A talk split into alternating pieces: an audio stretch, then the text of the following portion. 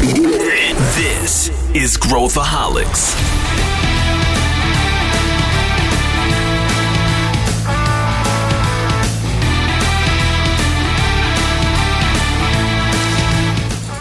Olá pessoal, aqui é Pedro Weingärtner, sou o CEO da ACE e esse é Growthaholics, o podcast para quem adora inovação e empreendedorismo. E hoje o tema é sobre mudanças de carreira. Esse é um tema que muita gente me procura no LinkedIn, nos eventos, vem conversar a respeito. Muito executivo sênior querendo querendo mudar de carreira, muita gente mais nova que não sabe que caminho vai vai tomar. E a gente resolveu discutir esse assunto a fundo com dois convidados que também são exemplos de mudança de carreira.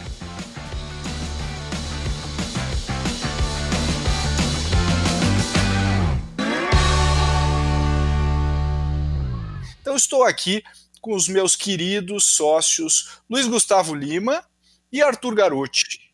Bem-vindos, meus queridos. Queria, Arthur, uh, uh, queria te dar as boas-vindas.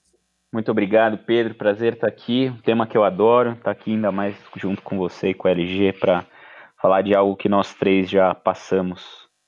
E provavelmente ainda vamos fazer isso alguma vez na, nas nossas vidas. Acho que é a única certeza que temos. E o nosso, o nosso, uh, que, nosso, eu não, eu não, vou dar spoiler aqui. Eu ia, eu ia dar um spoiler da mudança de carreira que ele fez, mas eu não vou dar porque ele vai falar. Que é o LG, o nosso super camaleão, é o David Bowie da mudança de carreiras. Tudo bem, LG?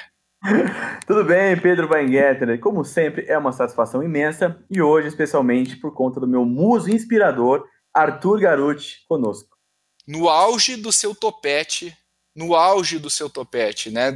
Com a quarentena, não corta o cabelo, mas a gente não quer que ele corte. E falando sobre isso, Arthur, o que, que é um pivô de carreira? Vamos, vamos, começar a falar sobre isso. O que, que, é, o que, que é pivô? O que, que é pivô de carreira? Acho que pivô é um movimento brusco, né? A gente está aí agora, né? o Michael Jordan voltou à tona com o documentário da Netflix. A gente está todo mundo aprendendo um pouquinho mais de basquete. O pivô ele joga de costas para o alvo, para a rede, ou no futebol de salão, o pivô joga de costas para o gol, e ele tem que fazer um movimento muito ágil, muito rápido e acertar o alvo, né? Eu acho que às vezes a gente vai levando a vida conforme a maré, e em alguns momentos para alinhar propósito, que a gente também vai falar aqui, é necessário você dar essa pivotada. Pivotada serve para tudo, para a carreira, para os negócios, para a família, para relacionamentos, é importante é, ter esse conceito na cabeça. Bom, e para a gente, né, gente falar um pouquinho so, sobre isso, eu queria, queria primeiro perguntar aqui, LG, você também é o, é o, é o cara que mais, depois de mim, acho que é o cara que deve mais receber mensagens também de executivos é, querendo fazer uma mudança nas suas carreiras, né? O que, que qual, existe algum, alguma, algum tema comum aí que você identifica? É verdade. É engraçado, porque eu realmente recebo bastante, acho que você disparado recebe muito mais, mas eu, pelo menos uma vez por semana, chega alguma coisa e é interessante, porque não tem um, um, padrão de cargo, assim, tem executivos de empresa super admirada, que as pessoas gostariam de trabalhar lá, empresas muito reconhecidas, como executivos de empresas menos, menos conhecidas, menos tradicionais, mas que também estão no mesmo momento de vida, assim. A grande, a grande pergunta que chega é assim, você pode tomar um café comigo para falar sobre transição de carreira? Eu falo, transição de carreira, qual que é o seu momento e tal, e basicamente a segunda coisa que a pessoa fala é assim, normalmente é assim, não, meio cansado do que eu estou fazendo, acho que tem que procurar uma empresa mais inovadora, com mente mais aberta, estou meio cansado desse jeitão corporativo de ser. É meio isso. Assim. Arthur Garuti, vamos começar com a sua história, com a sua trajetória brilhante.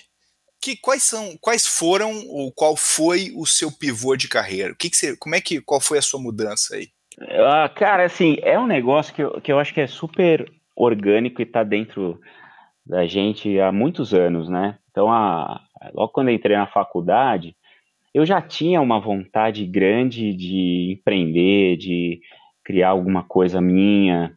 E eu não vou me esquecer é, de uma dinâmica de grupo que eu fiz para ser trainee, já faz muitos anos isso, né? Eu já tinha, eu tinha saído da faculdade, já tinha feito meu estágio lá na empresa júnior, né? Que, aliás, empresa júnior é um negócio que te abre a cabeça, né? Para quem é mais novo aí, tá em época de faculdade, é, é muito legal você já vivenciar experiências executivas com 18 anos de idade, né? Isso foi me abrindo a cabeça, mas eu sempre tive uma vontade de estar tá mais próximo desse mundo empreendedor. E aí eu lembro numa dinâmica de grupo que eu fiz é, para entrar na Sadia antes da BRF ainda, então vocês imaginam que faz muito tempo, e que eu estava lá na fase final apresentando e tinha uma, uma dinâmica lá sobre propósito. E eu falei, olha, até os 30 anos eu quero ter meu próprio negócio. E eu estava eu tava concorrendo para uma cadeira executiva. E eu lembro que até hoje o Eli Mizari, se ele estiver ouvindo aqui, ele falou assim, ué, mas você está aqui para é, ser um executivo da Sadia e você está me falando que daqui seis, oito anos você vai sair daqui para tocar algum outro negócio? E eu mantive aquilo. Eu falei, sim, eu acho, mas eu acho que até lá tem muito valor que eu posso agregar aqui. E eu também não sei como que vai ser a minha vida até lá. Pode ser que eu mude de ideia bastante. Então isso, mas isso sempre ficou na minha cabeça. Eu, e nisso eu desenvolvi uma carreira até que muito legal, muito boa é, nessa empresa. Depois fui para outras empresas. Estava galgando perfeitamente a, a escala corporativa e não tenho dúvida que eu, que eu estaria numa posição muito boa hoje. Mas aí chegou ali nos trintão, eu comecei a, a repensar, porque chega um momento que você vai, vai subindo, pelo menos a minha experiência, você vai subindo na, na, na, escalada corporativa, e não é só o fazer, você tem outros elementos políticos também na mesa que você vai tendo que conduzir de outra forma e as coisas passam a ser menos proprietárias, passam a ser mais coisas da empresa. Então foi nesse momento que eu, que eu decidi fazer uma, uma mudança de carreira, né? É, eu tinha acabado de casar e tá, aquilo estava me consumindo já muito. E, e, aí na última empresa que eu trabalhava tinha uma, tinha uma coisa assim de, de inovação, novos negócios, que eu, eu era responsável por isso. Eu comecei a flertar com o ecossistema de startups para ajudar é, para ter é, startups fazendo parte lá do nosso pipeline de inovação, comecei a navegar nesse mundo e isso começou a me abrir a cabeça demais. Falei, pô, tem uma galera da mesma idade que a minha que está construindo legados muito mais fortes do que o meu. Uh, e aí foi nesse momento que eu resolvi realmente dar o, o salto de fé, né, que é, que, é, que é, o que a gente fala. Mas eu não fiz isso de forma muito é, louca, tá? Eu acabei me planejando bem para esse movimento. Eu fiz uma reserva de dinheiro é, que me dava um ano de sobrevida e eu acho que isso é super importante, que a gente pode falar aqui também. Conversei com a minha esposa sobre essa decisão, porque eu tinha um ano, menos de um ano de casado. É, e a gente, a primeira coisa que a gente fez juntos foi entender qual era o padrão suportável de vida sem eu dar essa mudança de carreira. E eu não sabia muito bem o que fazer, né?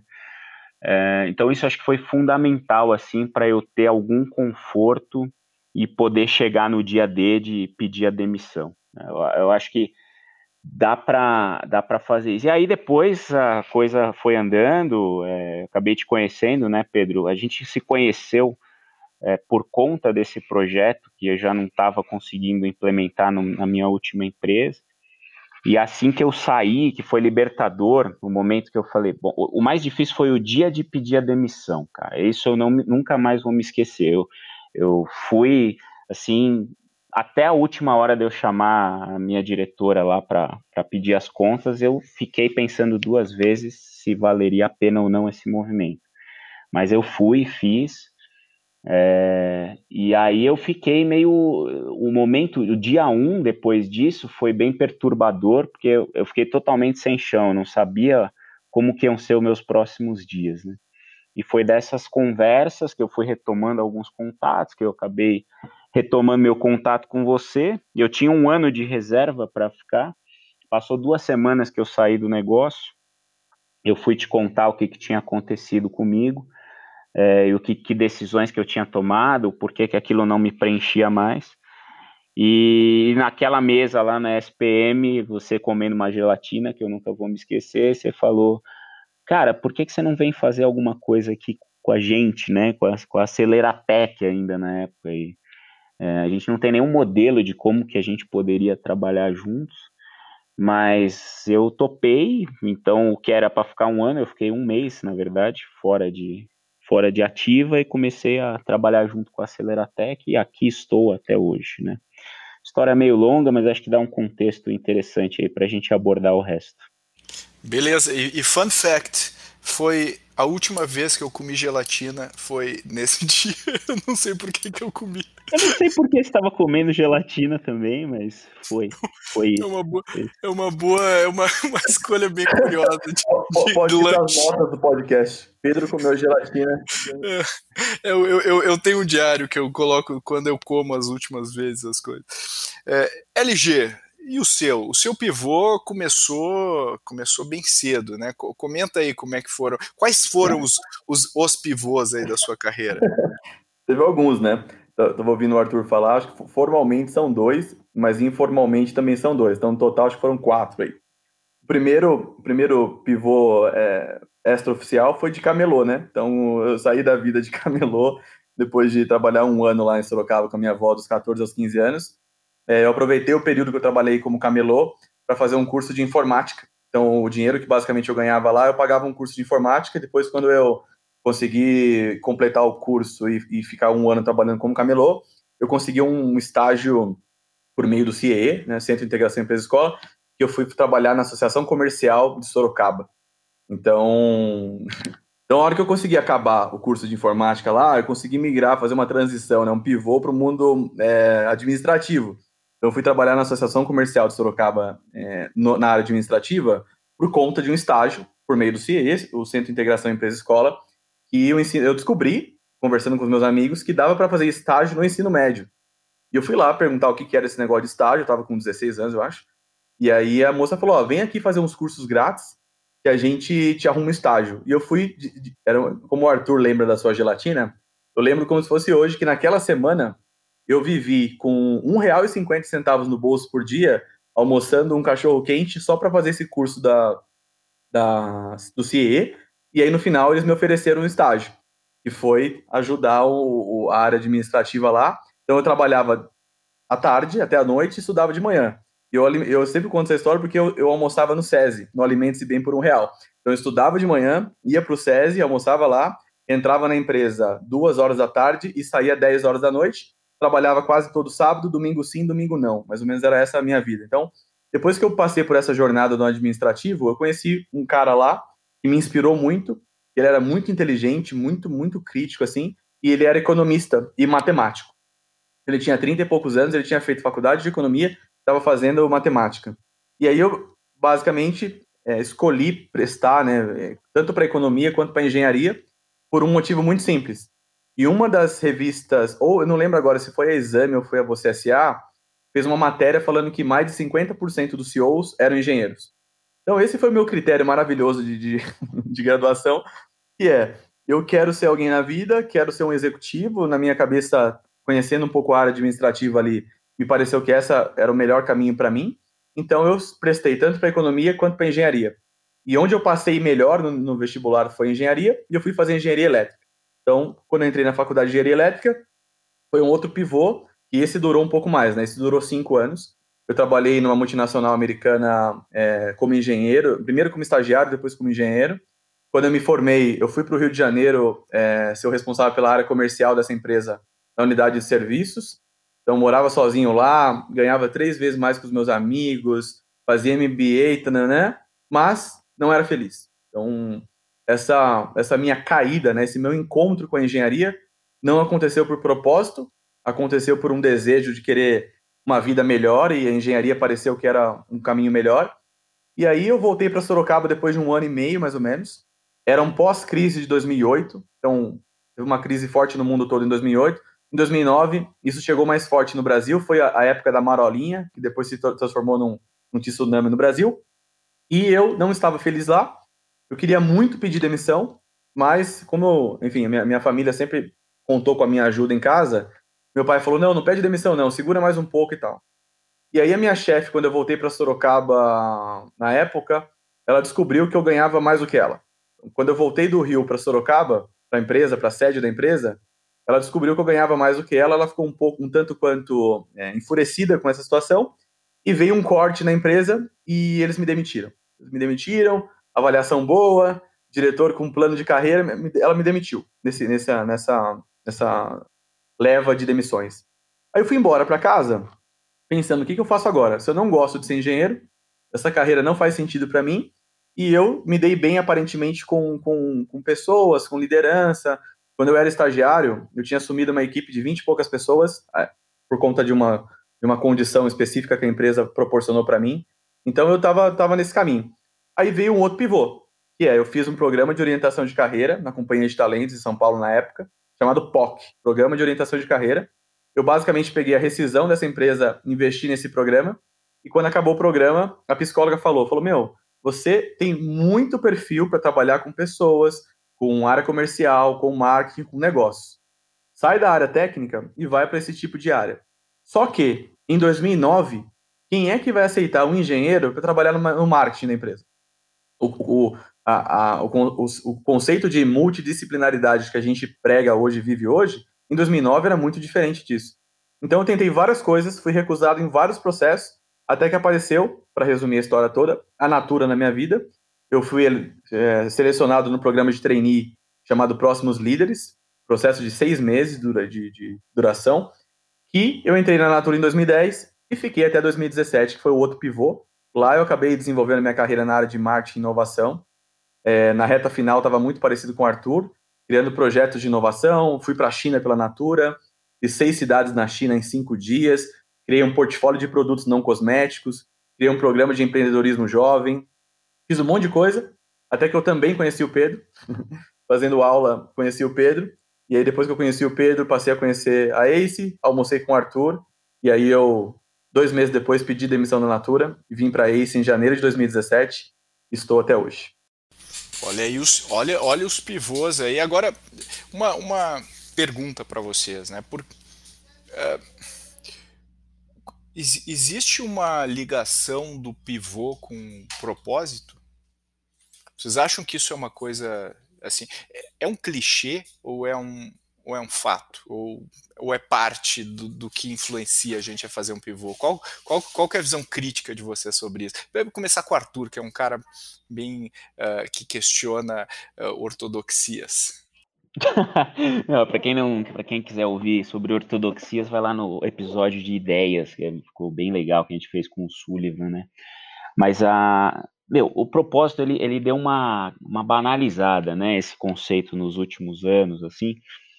E, e aí eu até vou pedir depois para o LG falar um pouquinho de Ikigai, que ele é o nosso mestre zen aqui, ele vai poder falar um pouco mais é, de, de repente como é que a gente pode evoluir o propósito. Mas até ouvindo um pouco da história do LG, eu tive vários hacks na minha carreira para eu poder conseguir fazer as coisas que eu queria. Então, por exemplo, na época da faculdade, que eu entrei lá na, no Mackenzie, e aí tinha a empresa Júnior. E a empresa Júnior foi um dos meus fatores de decisão para eu fazer Mackenzie. Aí eu fico pensando o porquê. Porque eu já queria vivenciar logo de cara uma experiência. Eu sou administrador de empresas, uma experiência de administração na prática, não ficar só na sala de aula.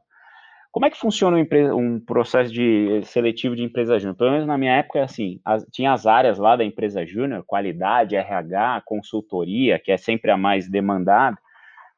E aí, no, na primeira vez que eu fui prestar, eu não passei, porque eu me apliquei para a área de consultoria, ela era mais concorrida. Mas eu queria muito participar da empresa júnior. Aí o que, que eu fiz? Falei assim, deixa eu olhar aqui qual a menor relação candidato-vaga nas áreas. E aí tinha a área de RH e a área de qualidade. Eu prestei para as duas porque era quase um por vaga. E aí eu consegui entrar na empresa júnior. Então, é, é, é, você vai, eu, eu fui, eu hackeei o processo para isso, para poder entrar lá. Depois acabei virando presidente da empresa júnior, porque eu criei minha mobilidade lá, é, mas eu precisava dessa primeira faísca. O programa de trainee foi a mesma coisa. Eu queria ser trainee porque eu queria é, ser um gerente mais rápido do que a média do mercado. Mas eu, em 2004, 2005, meu inglês era muito fraco. E, e aí eu falava, bom, eu preciso encontrar empresas que eu gostaria de trabalhar, mas que o inglês não fosse, é, naquele momento, uma grande exigência para mim. Eu ainda precisava evoluir muito o meu inglês, né?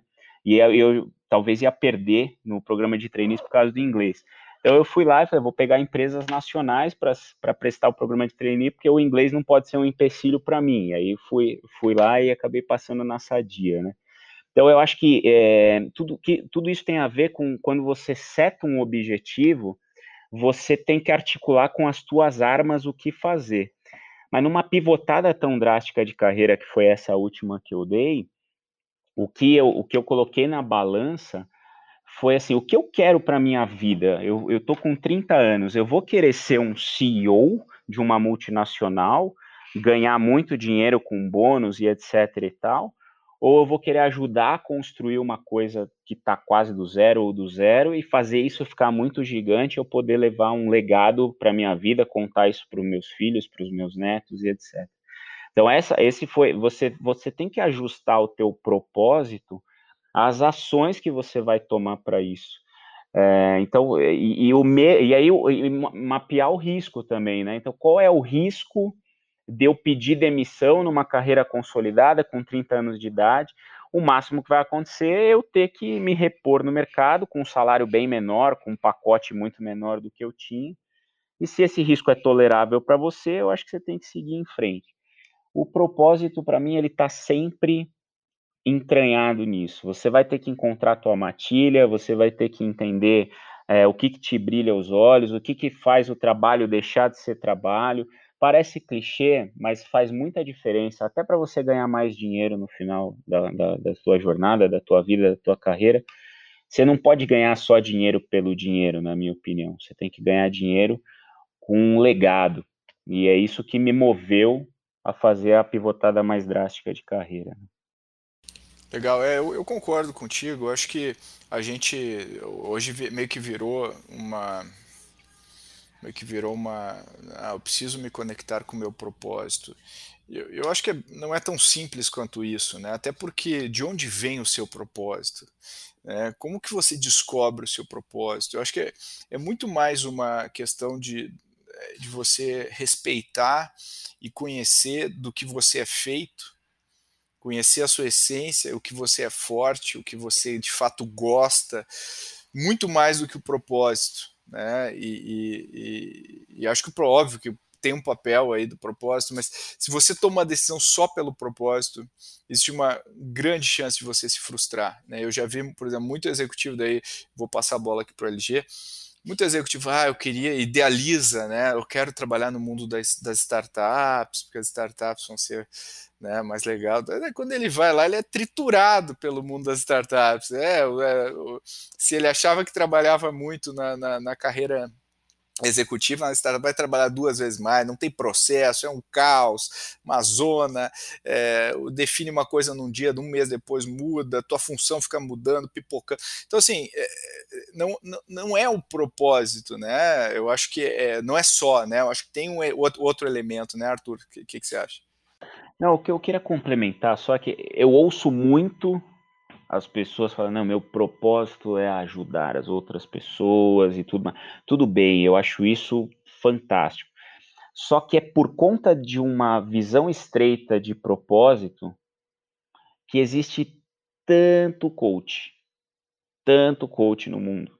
Porque se é, todo a gente como ser social, é meio natural você querer ajudar outras pessoas ou criar um empreendimento para empregar mais gente, né? Mas se você ficar limitado só a isso, cara, você vai ter o que tem por aí. Eu não estou dizendo que coach é ruim, mas que a gente sabe que existe muito coach ruim por aí, né? Ou, ou que tem no mercado financeiro também muita gente que é, sei lá, diz que o propósito é fazer educação financeira das pessoas e curso de trade, etc e tal, mas você vai olhar a carteira pessoal daquela pessoa, o cara tá quebrado lá, não conseguiu nem gerar resultado para ele, quanto mais para outras pessoas. Então tem que tomar muito cuidado com isso, para você lastrear propósito com geração de valor. O que, que você vai conseguir dar do teu melhor para gerar valor para outras pessoas e aí sim fazer uma pivotada de carreira, qualquer outra coisa. Né?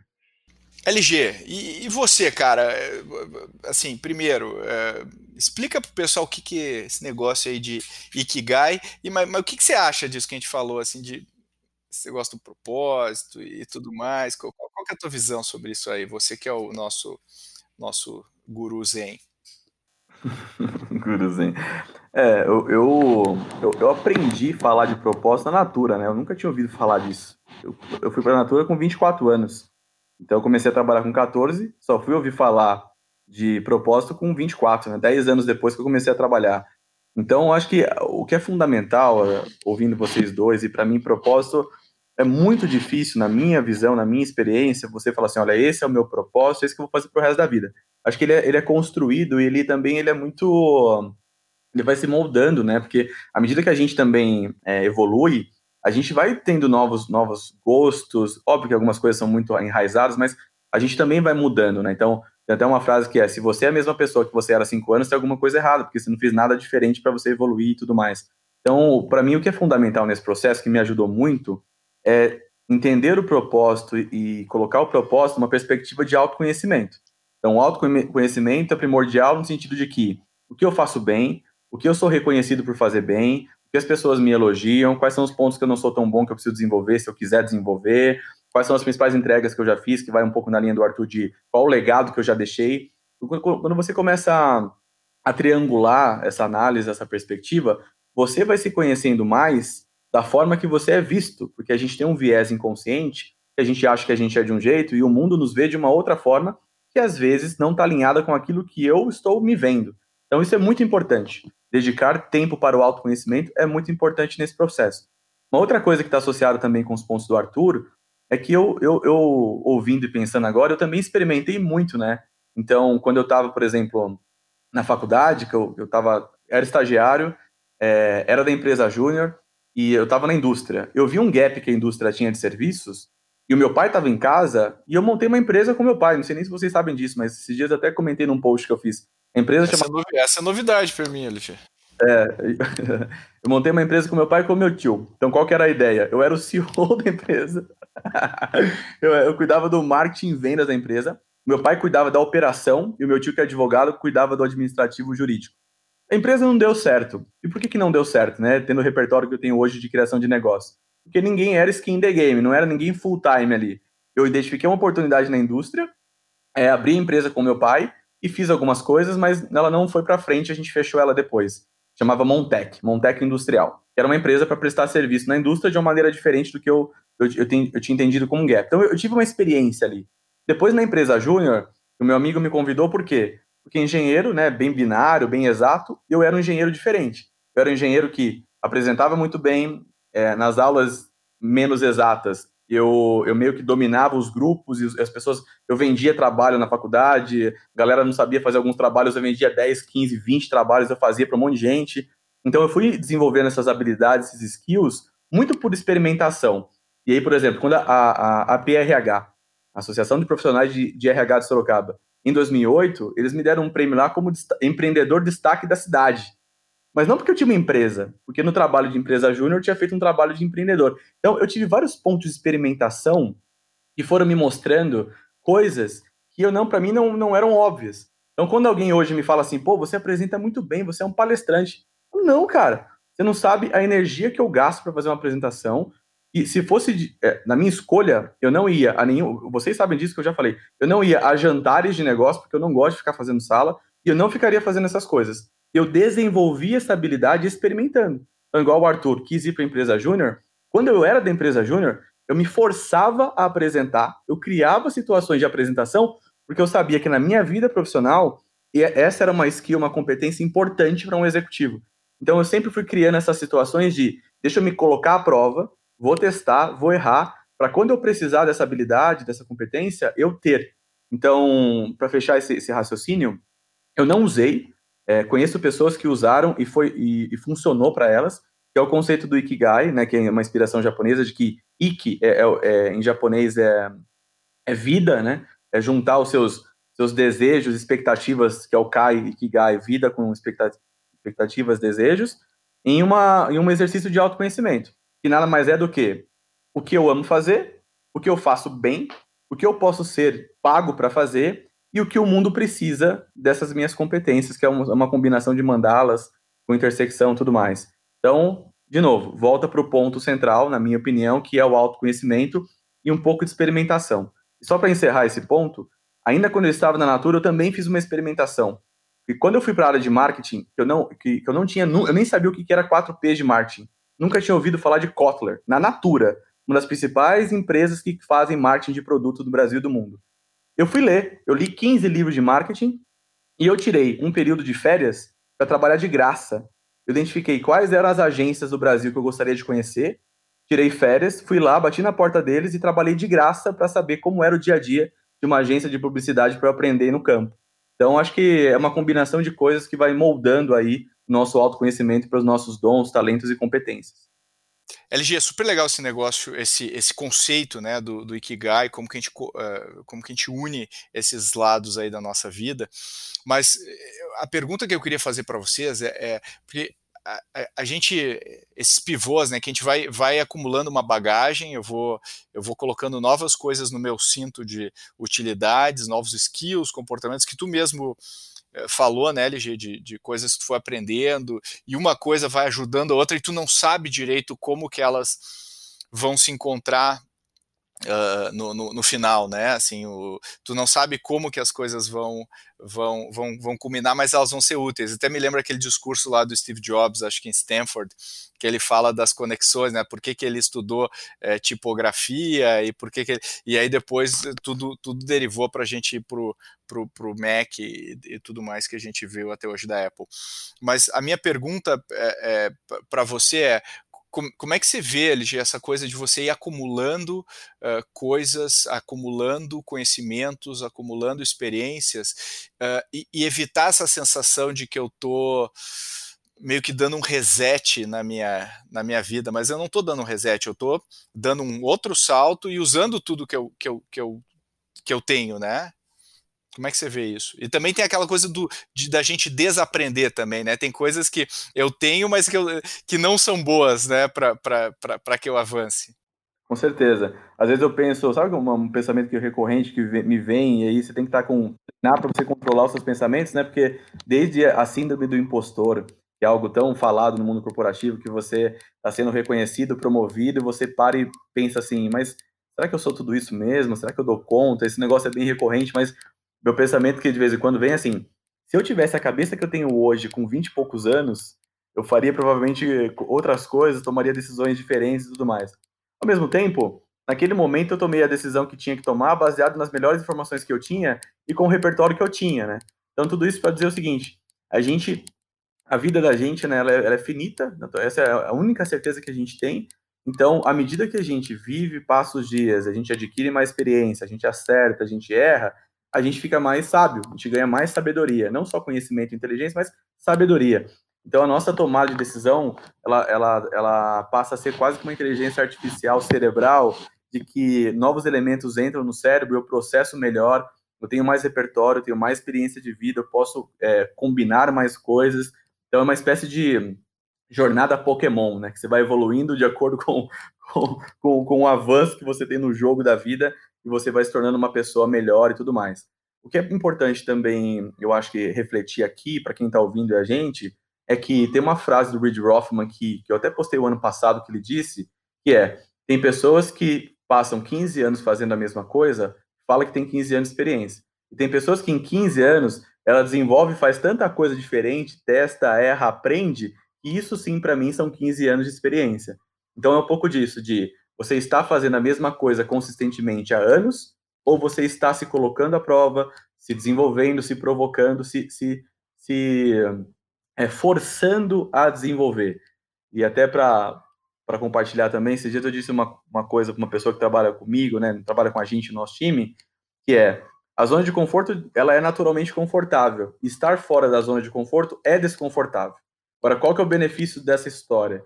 É que uma vez que você passa por uma situação desconfortável e você coloca um mindset de growth, né, de crescimento, de aprendizado, de antifrágil, você fica melhor com aquilo do que uma pessoa que ela está mais numa condição de vítima, de por que, que isso aconteceu comigo, e por que, que o outro é assim, por que, que é assado. É o, é o oposto. Dado que aconteceu comigo, qual é a melhor coisa que eu posso fazer? É, você fez essa pergunta, uma coisa que me ocorreu agora é, quando eu era estagiário lá na empresa de engenharia, teve uma pessoa que uma vez falou assim, cara, você é muito idealista, tem algumas coisas que são muito utópicas. E a utopia é interessante porque a utopia é quase que o inalcançável, mas é aquela coisa que te move, te move, te move, e você nunca vai chegar, mas é o que está te movendo. E quando a gente associa isso com, com autoconhecimento, com propósito, você traz um ideal de vida que varia completamente de pessoa para pessoa. Então, a pandemia, por exemplo, está me mostrando eu não preciso ter 50 peças de roupa no meu guarda-roupa. Eu posso ter 5, 10, 15 e viver muito bem nesse, nesse contexto que eu estou hoje. Isso significa que o meu ideal de vida, que é ter um carro importado, uma casa maravilhosa, viajar três vezes para fora durante o ano, não necessariamente traz a felicidade associada com o meu propósito de ajudar as pessoas. Que abre uma, um outro leque ainda, que é o ponto do Arthur. Ajudar as pessoas não é necessariamente você ajudar por meio de um coaching. Você pode ajudar as pessoas sendo um, um terapeuta, sendo um, um, enfermeiro, sendo um cortador de grama, sendo um empresário, vai gerar empregos. É isso. Então, acho que tem uma questão que é você ser superficial na análise e você aprofundar, entender de fato como aquilo se constitui, como ele é, de uma maneira mais robusta, né? Acho que a sabedoria vem disso. Posso provocar um pouquinho aqui? Deve. É, a minha sensação, porque eu já vivi isso, né? Então eu posso dizer com alguma propriedade que o maior problema das pivotagens de carreira, seja a pivotagem dentro da própria empresa que você quer ir para uma outra área que você não tem expertise acumulada, seja saindo do mundo corporativo, indo empreender, ou seja, empreendedor que falhou a tua startup e que está cogitando virar executivo, tem um elemento central ali para não tomar as decisões que gostariam de ser tomadas: ego. Ego e status. Eu acho que essas duas coisas andam muito junto, e aí, em especial, quem está no, no, mundo corporativo, como eu vivi muitos anos lá, é, o que, que acontece no, no mundo corporativo? É uma escalada, né? Então, você vai vendo e você vai se inspirando nos padrões, inclusive, de vida daquele executivo que está acima de você. Você vai vendo as pessoas do teu lado consumindo tal, tal, tal coisa, construindo determinado padrão de vida. Aí você está indo na mesma escalada. Só que aquilo não está mais te completando como profissional. Aí você fala, bom, eu sou de finanças, estava louco para ir para o marketing. Qual é o primeiro impacto? O primeiro impacto é você ter que. Você não vai conseguir ser promovido no marketing é, daqui dois anos com o mesmo pacote salarial do que quando você estava na área financeira, porque você não tem expertise acumulada para aquilo. Então você vai ter que reduzir o seu padrão de vida, mesmo sendo executivo, para você reaprender assim como a LG fez. Ou você vai ter que fazer estágio, ou você vai ter que fazer alguma outra coisa. E aí automaticamente vem aquele processo, poxa, mas aí o que que o que, que a minha família vai pensar de mim, o que os meus amigos vão pensar de mim. Né? Então tem, tem um pouco disso ou às vezes muito disso, dependendo da pessoa, que impede ela de tomar essas decisões. Então, e aí eu lembro que eu li um livro do Tim Ferriss, que todo mundo deve conhecer aí, o, o Trabalho Quatro Horas por Semana, porque quando você está nessa, nessa paranoia de pivotar carreira tal, você começa a tentar encontrar atalhos, né? E esse título me chamou muita atenção do livro do Tim Ferriss. E aí tem uma pergunta que ele faz lá, que é tão simples e tão matadora, que assim, toda vez que você vai tomar uma decisão muito drástica, tem que pensar qual o máximo que pode me acontecer. E em cima desse máximo, você, se você entender que você é tolerável a esse risco, vai para cima, não pensa duas vezes. Você não sabe o que você vai encontrar no outro lado da jornada, mas tome esse risco. É, e, e, aí com os meus amigos, tal, quando eu tomei o risco, tal, como é que é? Como é que você tá? Na primeira semana foi difícil.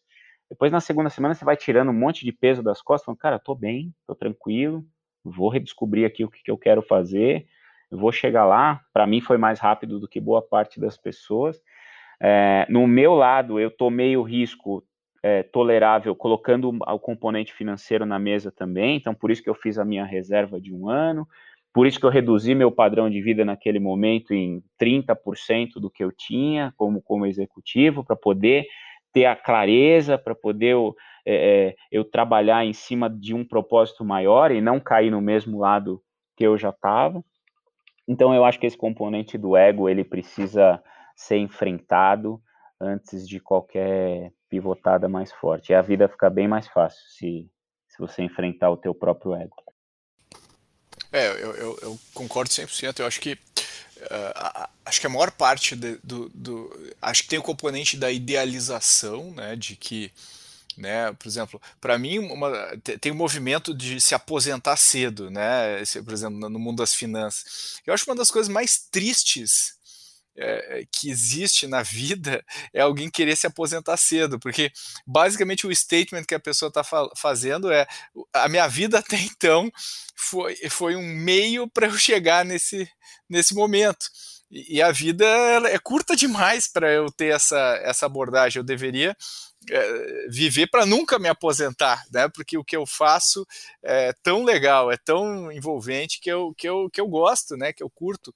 É, e aí eu acho que, que existe essa, essa um pouco dessa idealização em relação a, a ao, ao, que é o trabalho, a, a, a, isso que tu falou, essa questão da acumulação, né, associar a felicidade às posses, ao status, ao carro, a, né? Eu acho que essas coisas. E eu, eu, assim, eu nunca eu nunca fui do meio corporativo, né? Então eu não tenho essa essa, essa convivência que vocês têm, mas eu sempre achei muito estranho o, o padrão de vida dos executivos subirem uh, na mesma proporção dos seus salários. Isso é uma coisa que para empreendedor é, é uma coisa muito estranha, né? Você, você ganha 10, vai para sobe para 9,5, você ganha 20, sobe para 19,5. Então, é esse tipo de coisa que eu acho que, que, que, cabe até uma reflexão mais, mais fundamental em relação ao que, que você quer de fato dessa vida vida, né? No fim, sou eu que estou mais filósofo hoje do que o LG. Agora, LG, é, você tem um aconselhamento aí que você, que você costuma fazer, você tem perguntas, você escreveu um artigo há algum tempo. Que perguntas que alguém que quer fazer uma, quer dar uma pivotada na sua carreira deveria se fazer?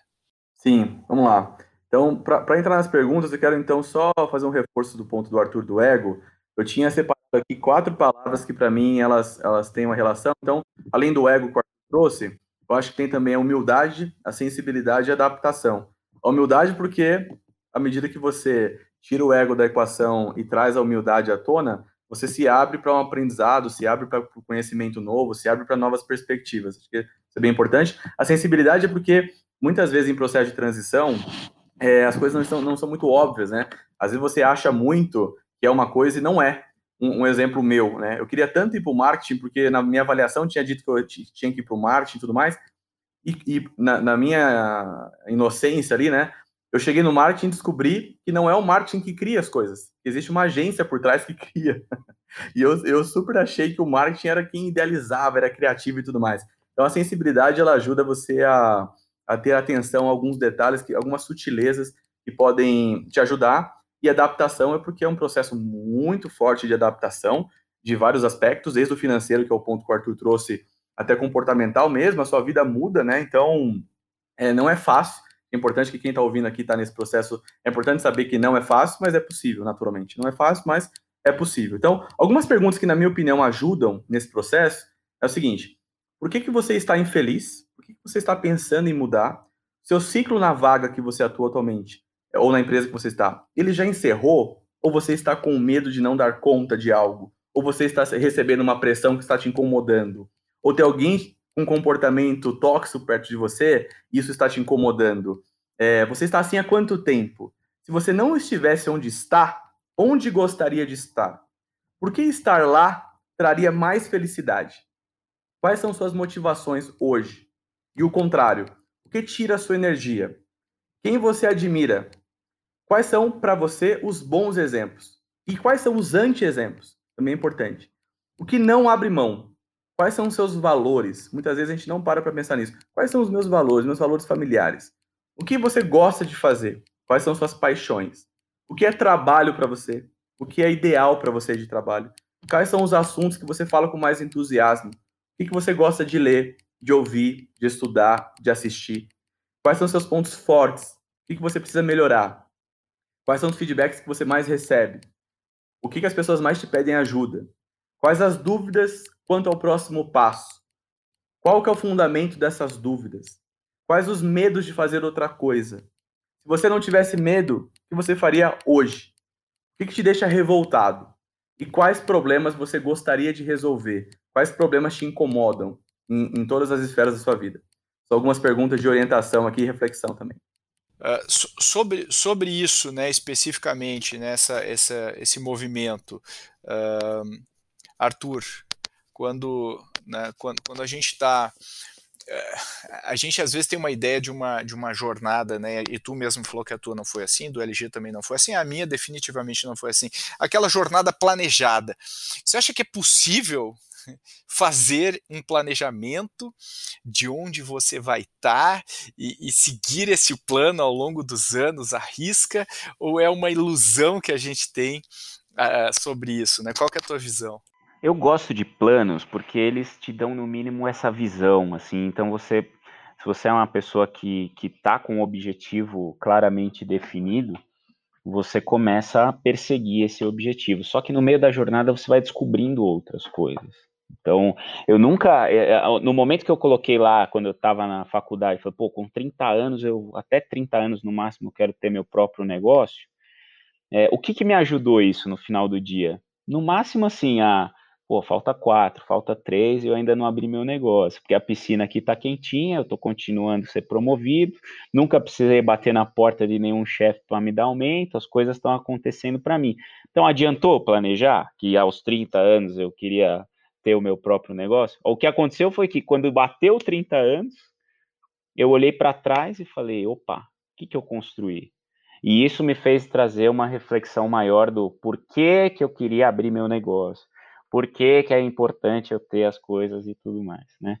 Hoje, é, quando entrei na ACE, né, para trabalhar com, com você, Pedro, e com o Mike, e agora com a LG, com todo mundo, meu primeiro mandato foi pô, desenvolver ali um trabalho com grandes corporações. Mas ali já mudou para mim. Eu, eu, não, eu não imaginava que isso ia ser algo super definitivo. Então, nesse meio do caminho, fui fazendo um monte de outras coisas na ACE Hoje eu estou aqui fazendo M&A de startup, estou vendendo startup, comprando startup, coisas que eu não imaginaria que eu ia fazer na minha carreira lá de executivo, né?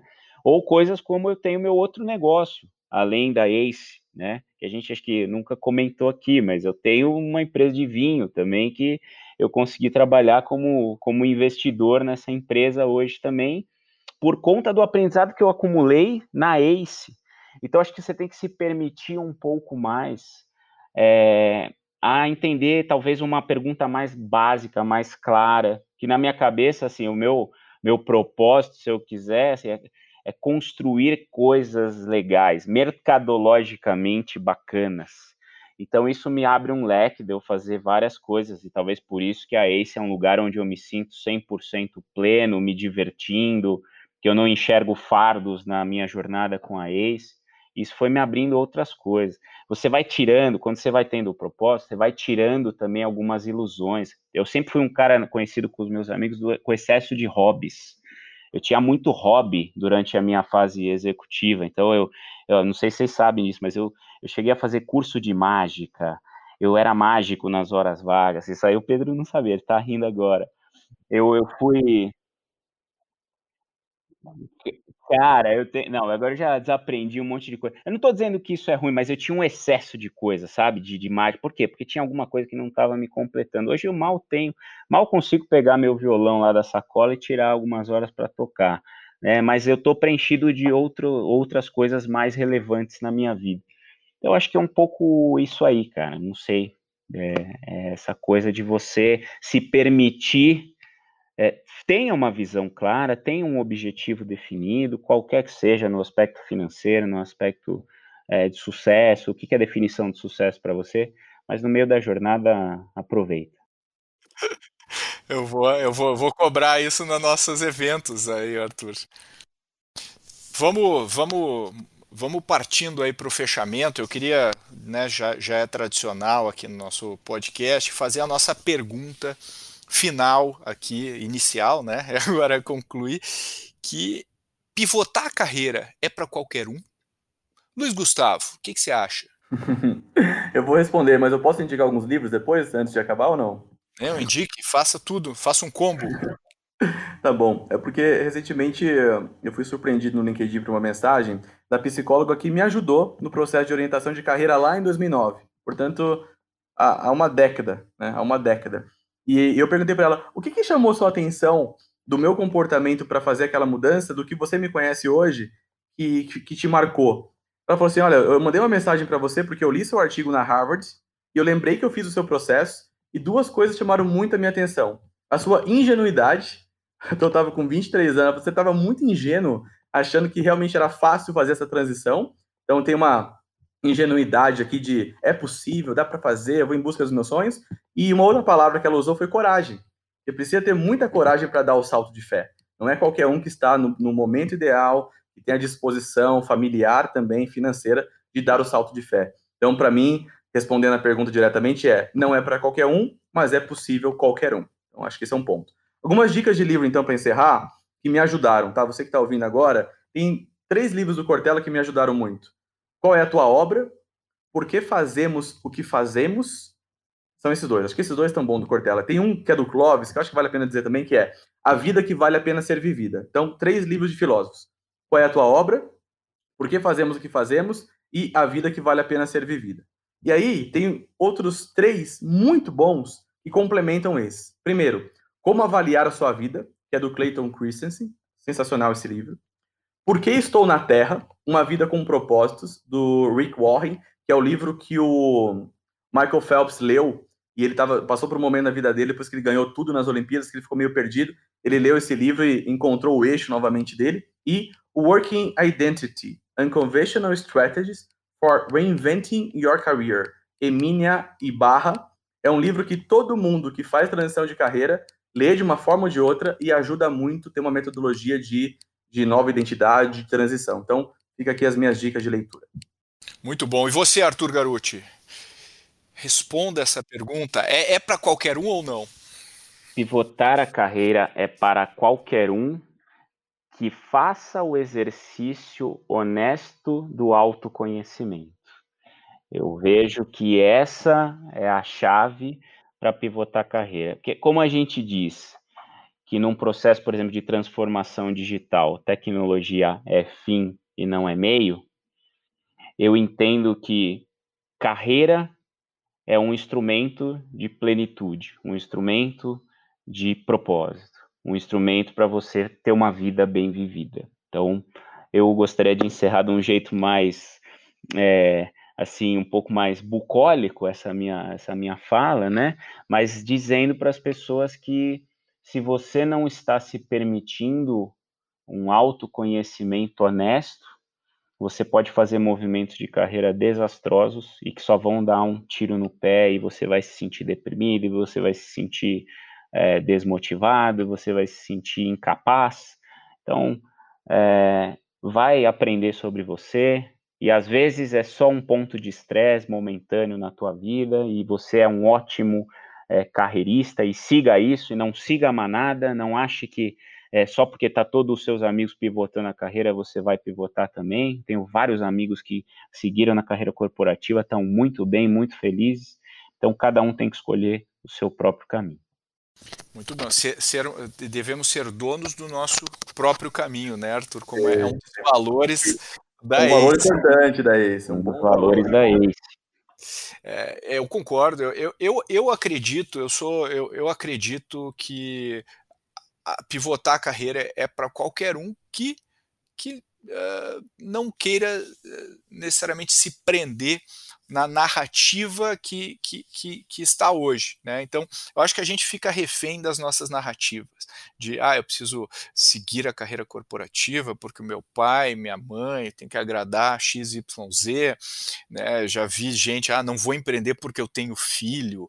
Dizer, são, são todas narrativas que são facilmente desmontadas por argumentos. Então, é muito mais o que eu acredito e o que eu acho que vai me trazer a minha satisfação pessoal do que qualquer outra coisa. E quando a gente faz isso que vocês falaram, né, quando a gente se liberta do ego e da, da necessidade de ter status é, e tudo mais, mas a gente foca na realização, mas num sentido de realização muito pessoal nosso, e não numa realização ditada pelo externo, mas uma realização ditada pelo interno, do que eu fiz, do que eu, do que eu sinto que eu estou progredindo, a gente tem uma vida muito mais feliz, muito mais. É, eu eu tô, tenho, tenho trocado felicidade por bem-estar. Né? Eu acho que bem-estar é muito é muito melhor do que é, é, muito mais fácil de lidar do que felicidade. Felicidade é um conceito muito difícil de, de, de, de, se estar na prática e gera mais culpa por quem não está feliz em determinado momento do que qualquer outra coisa. Mas, mas esse, esse é um assunto para um outro podcast. Mas eu acho que a gente está vivendo uma era em que uh, tem muita oportunidade para a gente mudar. E acho que ao contrário de, sei lá, 20, 30 anos atrás, hoje a gente tem muito mais flexibilidade, muito mais capacidade de trilhar outros caminhos. Então acho que é, é, é essa é a beleza do, da época que a gente vive. O que a gente não pode fazer é só cair na, nessa armadilha de, de cair no discurso de terceiros né, e, e criar o nosso próprio. Bom, hoje foi um, foi um episódio filosófico aqui, né? A gente está entrando né, em, em terrenos aí muito interessantes. Vamos ver o que, que o nosso o que, que o nosso ouvinte acha disso. E eu termino aqui o nosso episódio de hoje agradecendo meu amigo Arthur Garuti. Obrigado pela sua participação. Obrigado, Pedro. Obrigado, LG. Grande prazer. Espero que a gente tenha conseguido, conseguido contribuir com as reflexões dos nossos ouvintes hoje. E valeu, LG, por, pela, sua, pela sua participação especial. Você trouxe artigos e livros. Você é o cara que mais estuda nesse podcast. Obrigado pela sua participação. Muito obrigado, Pedro. Obrigado, Arthur. Para mim é um prazer sempre. E eu estou muito feliz e tranquilo. Foi uma delícia. Eu vivi momentos aqui de bem-estar bem. e obrigado a você que está nos ouvindo. É, a gente adora receber feedbacks, a gente adora estar conectado aí com você. A gente recebe com muito carinho os comentários, então não deixe de mandar e-mails para a gente, não deixe de comentar nas mídias sociais, no LinkedIn, no Instagram. A gente está sempre acompanhando e, por favor, não deixe de compartilhar esse episódio se você gostou. Pode parecer um ato é, bastante simples mas é nessa simplicidade que, que, que, a gente conta com a sua ajuda. Compartilhe e assine o Growthaholics, o newsletter da ACE, que vai toda quinta-feira para a sua caixa. Bote assinar Growthaholics no Google e na hora você vai ser levado para a página que vai ajudá-lo ou ajudá-la a assinar o nosso, uh, nosso newsletter semanal. Então, aqui me despeço. Até a próxima edição do Growthaholics. Um abraço a todos.